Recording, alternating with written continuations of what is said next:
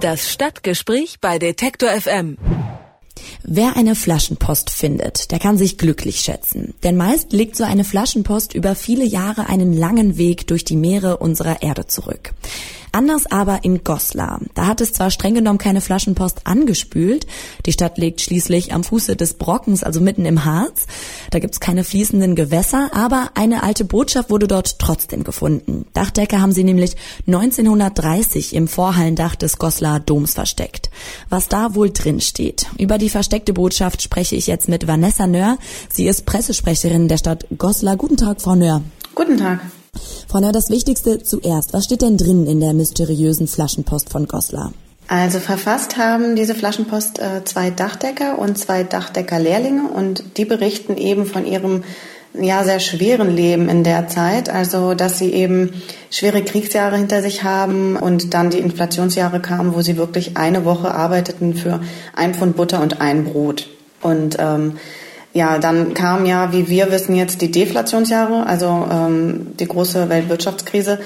Und davon berichten sie eben auch, dass viel Arbeitslosigkeit herrscht und ähm, sie enden mit dem Satz, wir wünschen uns bald bessere Zeiten. Dass man eine Flaschenpost im Dach eines Doms findet, das ist ja eher unüblich. Noch unüblicher ist eigentlich, wer die Botschaft gefunden hat, oder?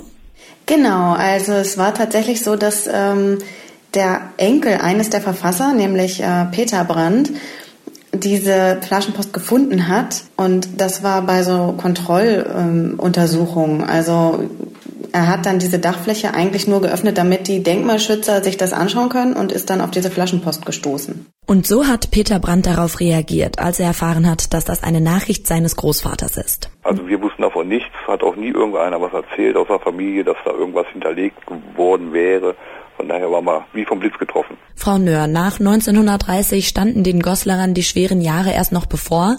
Wie geht die Geschichte der Stadt dann weiter? Wie wir ja wissen, ist Goslar dann ja quasi zum Vorzeigeort für die Nazis geworden, wurde auch zur Reichsbauernstadt ernannt und äh, hier wurden dann auch tatsächlich die ansässigen Juden deportiert. Also es sollte insgesamt dann doch noch deutlich schwerer werden, als sie es im Brief vorher ankonnten. Auch der damalige Dachdeckerlehrling Willy Brandt konnte sich nicht vor dem Zweiten Weltkrieg retten, wie sein Enkel uns erzählt hat. Er hat dann da ganz normal ja auch zu Ende gelernt und war auch als Geselle dann da angestellt bei seinem Onkel, dem Herrn Holzberg. Und dann ist er natürlich auch irgendwann in Zweiten Weltkrieg eingezogen worden als normaler Soldat, ist nach Russland gegangen. Wo er dann von da wiederkam, war er natürlich so ein bisschen, na, ich will nicht sagen angefasst, aber eben schon verändert, also mehr in sich gekehrt. Frau Nöhr, warum hat Peter Brandt die Botschaft seines Großvaters gerade jetzt entdeckt? Unsere Domvorhalle, also das ist nicht der, der Dom, der Dom selbst wurde ja ähm,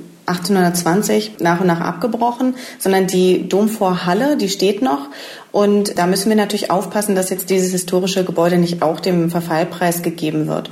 Und deswegen wurde eben zu Kontrollzwecken die Dachfläche untersucht. Die musste dann geöffnet werden. Und das hat der Dachdeckermeister Peter Brandt erledigt, damit die Denkmalschützer dann da drunter schauen können. Aber wenn man jetzt ähm, die heutige Zeit vergleicht mit der Zeit, die in, diesem, in dieser Flaschenpost beschrieben wird, heißt das dann der Wunsch der Dachdecker nach einer besseren Zeit für die Stadt Goslar, so wie er in diesem Brief eben erwähnt wird, hat sich jetzt erfüllt? Absolut. Ähm, das schreibt auch unser jetziger Oberbürgermeister Dr. Oliver Jung in seinem Schreiben, das wir jetzt neu dazugelegt haben. Ähm, wir haben derzeit im Vergleich definitiv eine Phase der wirtschaftlichen Blüte. Wir haben etliche staatliche äh, Förderprogramme, mit denen wir eben Häuser und Stadtmauern sanieren können. Wir bauen gerade das historische Rathaus zu einem Welterbeinformationszentrum um.